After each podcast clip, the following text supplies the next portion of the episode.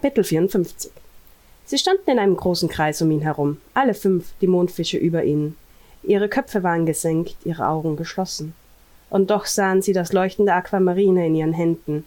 Die Runen an ihren Armen glühten, jede in ihrer eigenen Form und Farbe. Sie sangen das Lied ihrer Götter, beteten zum Wasser um Hilfe, nicht für sich, sondern für die heiligen Wächter. All ihre liebevolle Magie strömte in die Aquamarine, deren Kräfte sich miteinander verbanden. Quinn, durchdrungen von der gebündelten Magie, richtete seinen Geist auf die Schnecken, auf ihr Leid und ihren Schmerz. Er spürte die Dunkelheit in ihnen. Wie er es bei der Lichtheilung gelernt hatte, stellte er sich vor, wie sich die winzig kleinen Tiere, die die Schnecken gefangen hielten, im Licht des Mondwassers auflösten. Mit aller Macht setzte sich das schwarze Ungeziefer zur Wehr und versuchte, die Schnecken in ihrem bösartigen Griff zu halten. Ihr Kreischen hallte schrill durch Quinns Kopf, übertönte selbst den qualvollen Kampf ihrer Gefangenen. Schweiß trat ihm auf die Stirn. Er wusste nicht, wie lange er den Schädlingen noch Widerstand leisten konnte. Die Schnecken waren an der Grenze zum Tod. Bei den Göttern. Sie durften nicht sterben. Quinn biss die Zähne zusammen. Er begann zu zittern. Der Kampf drohte ihm zu entgleiten. Als sich ihre Niederlage gefährlich der Gewissheit näherte, entfesselten die Stammesältesten, von Eftimia geführt, eine Macht in sich, wie sie nur die Götter selbst kannten. Quinn bäumte sich schreiend unter der Kraft ihrer vereinten Magie auf. Für diesen einen Moment war er nur noch Wasser. Mit frenetischem Getöse brach sich die Magie des Wassers ihre Bahn und ließ die Schnecken so hell aufleuchten, dass die Dunkelheit von ihnen schmolz wie Eis im Feuer. Quinn beobachtete, wie die Wächter unter der Freiheit zu neuem Leben erwachten, wie sie sich in ihrem Schwarm sammelten und, einem Wirbelsturm aus blauem Licht gleich, der schwarzen Straße folgten, um das Böse endgültig aus dem Reich des Wassers zu verbannen. Ein Lächeln lag Quinn auf den Lippen, als er in sich zusammensackte. Aus weiter Ferne hörte er noch die Entsetzensschreie der Frauen, bevor ihn die Leere des Nichts einhüllte. Meister Quinn, Meister Quinn, findest du nicht, dass du langsam lange genug geschlafen hast? Wenn du nicht bald aufwachst, verpasst du noch deinen großen Tag. Eine kühle Pfote hatte sein Augenlid am Wimpernkranz gerade weit genug hochgezogen, dass er durch einen schmalen Schlitz Makis Schweinsnäzchen ungeduldig über sich gebeugt sah. Er stöhnte. Was, was willst du? Und wovon sprichst du? Wie, wie komme ich überhaupt hierher? Und wie lange habe ich geschlafen? Dich aufwecken. Deine Magierweihe. Mit Eftimas Hilfe. Zwei Tage und zwei Nächte, zählte Maki angestrengt an ihren Fingern ab. Zwei Tage? Quinn richtete sich so schnell auf, dass Maki erschrocken von seiner Liege rutschte. Nichts passiert, hörte ihre Stimme vom Boden. Sobald er einigermaßen bei Sinnen war, berichtete Maki ihm ausführlich, was in den letzten Tagen geschehen war. Nachdem sie die Schnecken geheilt hatten, an dieser Stelle zeigte Maki ihm ganz stolz seine neue Rune am Arm, die Rune der Wasserheilung, wie sie zu erklären wusste, war Quinn in völliger Erschöpfung zusammengebrochen. Den Stammesältesten war nichts weiter zu tun geblieben, als ihn auf Demosthenes Rücken zu binden und nach Castalia zu bringen. Maki zeigte sich überrascht, wie er bei dem Lärm, der zu ihren Ehren veranstaltet worden war, überhaupt hatte schlafen können. Die ganze Stadt war, ihren Angaben zufolge, am Tor versammelt gewesen, um sie singend und jubelnd bis zum Turm des Mondes zu begleiten. Mit geröteten Wangen erzählte Maki, dass selbst sie wie eine Heldin durch die Straßen getragen worden war. Aber Quinn hatte das alles nicht gekümmert. Er hatte ja lieber schlafen wollen. Am Tag darauf war dann eine Versammlung im Tempel einberufen worden, in der die Kastillen von den jüngsten Ereignissen erfahren hatten. Makis Augen füllten sich mit Tränen, als sie schilderte, wie das Wasservolk einstimmig entschieden hatte, Quinn als ersten Menschen die Ehre der kastillischen Magierweihe zuteilwerden zu lassen. Seitdem feierte die ganze Stadt das Ende des Ungleichgewichts und wartete nur darauf, dass Quinn heute am Tag des Vollmondes den fünften Kreis betreten würde und sie gemeinsam seine Weihe feiern konnten.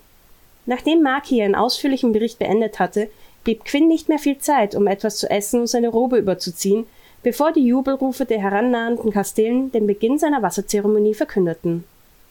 Im Schein der Dämmerung schwangen Quinn und Maki an der Seite von Eftima und Folbe durch den Algenwald, gefolgt von einer Prozession an Kastelen. Das Licht der Meerkristalle, die das Wasservolk in Amuletten um den Hals trug, wogte im Rhythmus ihrer Gesänge. Als sie die heiligen Höhlen der Mondfische erreichten, bildeten die Kastelen einen Halbkreis um den Eingang herum. Du weißt, was du zu tun hast? fragte Eftima ihn lächelnd. Zu aufgeregt, um sprechen zu können, antwortete Quinn mit einem Nicken. Er warf einen letzten Blick zu Maki, die ihren Meister so stolz angrinste, dass er sich ein Schmunzeln nicht verkneifen konnte. Dann begab er sich auf den Weg, der ihn zum fünften Kreis führen würde. Während die Meerkristalle in den Wänden bei seinem letzten Besuch nur schwach geleuchtet hatten, erinnerte ihn ihr Strahlen nun an das Licht der Götter. Er folgte dem Gang in den hinteren Teil der Höhle, wo er bereits von den Mondfischen erwartet wurde.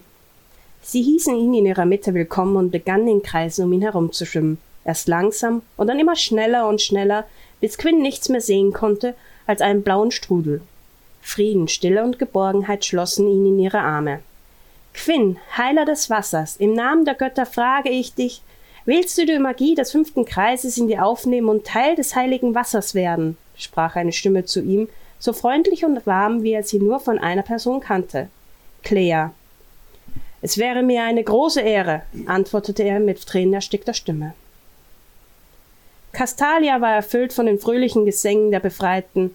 In den leeren Straßen leuchteten die Meerlichter den Weg zum festlich geschmückten Tempel wo vom jüngsten bis zum ältesten Bewohner ein jeder feierte. Wer nicht von den kastillischen Köstlichkeiten aß oder vom süßen Algenwein trank, der musizierte, tanzte oder lachte. Die Kinder jagten ihren magischen Wassertieren durch die Menge nach oder saßen im Kreis um Maki herum, um gebannt ihren Geschichten zu lauschen. Nur einem schien nicht nach Feiern zumute zu sein. Ganz allein saß er auf einer Treppe, abgelegen vom Tempel, und schaute bedrückt in die Ferne. Darf ich? Fragte Fäube. Quinn nickte. Seit du weißt, wer ich bin und welche Aufgabe ich habe, behandelst du mich, als wäre ich ein bemitleidenswertes Wesen. Sie schaute ihn tadelnd an. Aber das bin ich nicht. Mir geht es wirklich gut. Quinn, wenn du nicht anfängst, im Moment zu leben, wirst du immer Gründe finden, dir Sorgen zu machen, anstatt das Leben zu genießen. Sie hielt kurz inne. Ich möchte mir gern etwas von dir wünschen. Alles, was du willst, erwiderte er rasch. Freue dich mit uns. Freue dich mit mir. Willst du etwa deinen letzten Abend in Castilla ohne uns allein hier draußen verbringen und Trübsal blasen? Wer weiß schon, wann wir uns wiedersehen, ob wir uns überhaupt wiedersehen. Erschrocken hob Quinn den Blick von seiner meerblauen Robe. Ich verspreche dir. Phoebe brachte ihn mit einer Geste zum Schweigen. Versprich nichts. Ich weiß, du wirst es nicht schaffen. Doch ganz gleich, ob ich diesen Tag erleben werde oder nicht. Für mich bist du ein Geschenk des Wassers. Quinn schüttelte den Kopf. Nein, du wirst leben, hörst du? Ich verbiete dir zu sterben. Ach, Quinn, ich werde immer bei dir sein. Uns umgibt ein ewiges Band der Freundschaft. Du bist jetzt ein Teil des Wassers. Jede Kastille, die jemals gelebt hat, ist mit dir auf ewig verbunden und lebt in dir weiter. Und ich werde hier auf dich warten, als Kastille oder als Teil des Wassers.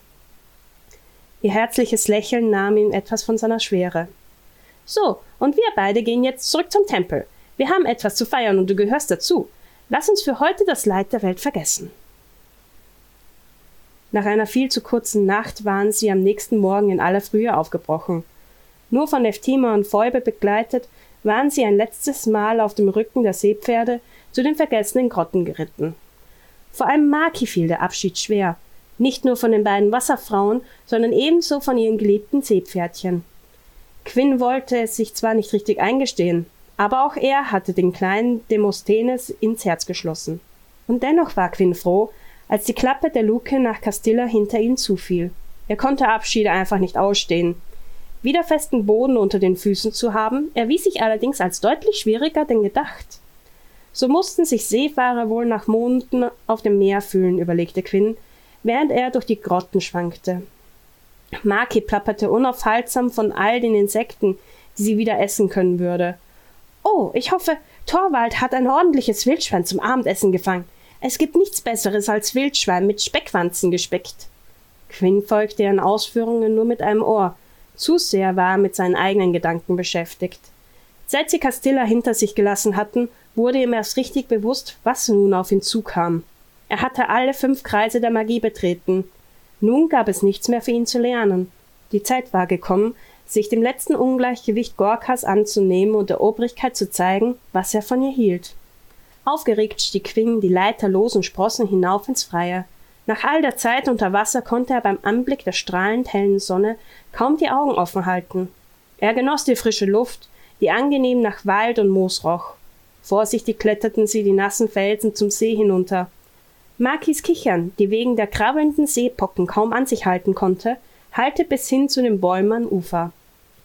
Maki! Entschuldigung, Ma Meister Quinn, aber Sie kitzeln doch so sehr, japste Maki. Nein, das meine ich nicht. Schau mal, der See.